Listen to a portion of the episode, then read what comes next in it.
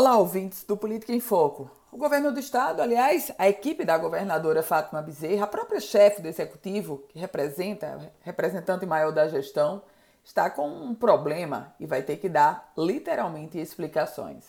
Analisado pelo Tribunal de Contas do Estado do Rio Grande do Norte, o relatório anual das contas do governo aponta que no primeiro ano de gestão da chefe do executivo, e eu estou falando lá de 2019, foram canceladas despesas empenhadas, os chamados restos a pagar processados, no valor de 13 milhões 800 mil reais, levantando assim a suspeita do chamado enriquecimento ilícito.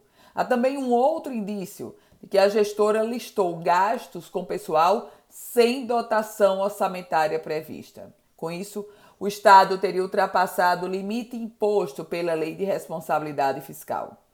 A gestão nega essa possibilidade de enriquecimento ilícito e aponta que as inconsistências acontecem por causa da reforma administrativa e omissões nas contas do governo anterior, incluindo o atraso da folha. Além disso, o gasto com pessoal teria observado a projeção de crescimento da receita. Mas agora, essas justificativas ainda serão analisadas pelo Ministério Público de Contas e serão embasadas pelo voto do conselheiro do TCE, desembargador, o conselheiro Carlos Thompson Fernandes, que é o relator do processo.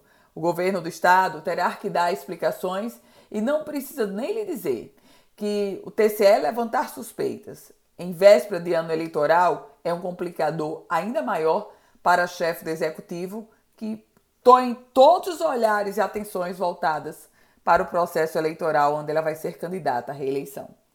Eu volto com outras informações aqui no Política em Foco com Ana Ruth Dantas.